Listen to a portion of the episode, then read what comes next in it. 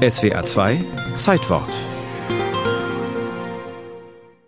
Ein Sommersonntagnachmittag in Salzburg. Auf dem Domplatz ein Gedränge, wie es die Kleinstadt mit ihren 30.000 Einwohnern noch nie erlebt hat.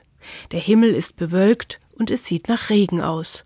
Dennoch beginnt pünktlich um 5 Uhr ein mittelalterliches Mysterienspiel.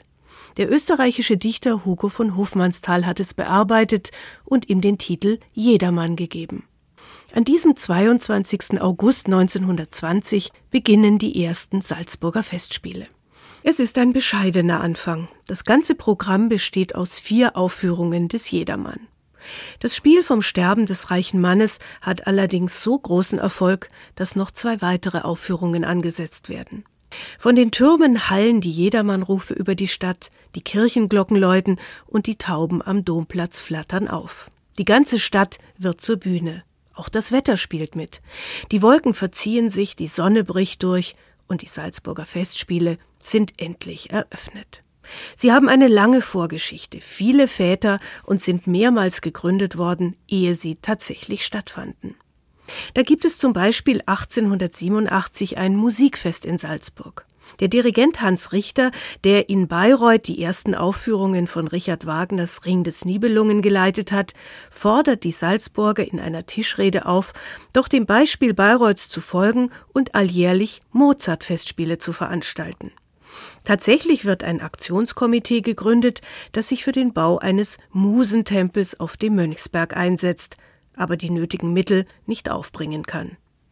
1903 denken der Theaterregisseur Max Reinhardt und der Schriftsteller Hermann Bahr über ein anderes Festspielkonzept für Salzburg nach.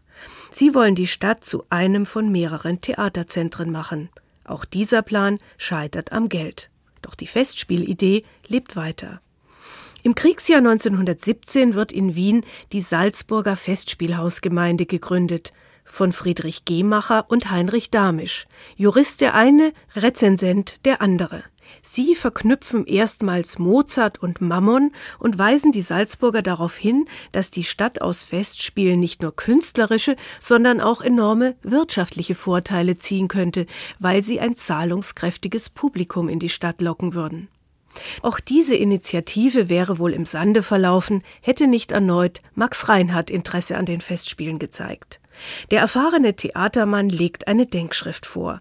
Darin regt er ein Festspielhaus in Salzburg an, abseits vom Alltagsgetriebe und an einem Ort, der durch natürliche und künstlerische Schönheit so ausgezeichnet erscheint, dass die Menschen in den sommerlichen Ruhetagen, befreit von ihren Sorgen und Mühen, gerne hinpilgern. 1918, kurz bevor die Monarchie zerbricht, gibt Kaiser Karl I. seine Zustimmung, Festspiele in Salzburg einzurichten, unter der Leitung von Max Reinhardt. Im folgenden Jahr veröffentlicht Hugo von Hofmannsthal seinen Entwurf für ein Programm. Oper und Schauspiel schreibt er und von beiden das Höchste. Salzburg will dem klassischen Besitz der Welt dienen. Der Glaube an Europa ist das Fundament unseres geistigen Daseins. In den Mittelpunkt stellt er sämtliche Mozart-Opern und Goethes Faust, daneben Grillparzer, Schiller, Gluck und Weber. 1920, zwei Jahre nach Kriegsende, die österreichisch-ungarische Monarchie ist Geschichte, Österreich ein bettelarmer Kleinstaat, wird nur noch der Jedermann gespielt. Keiner der Mitwirkenden erhielt damals eine Gage. Werner Kraus, der den Tod spielte, bat um eine Lederhose, die hat er schließlich auch bekommen.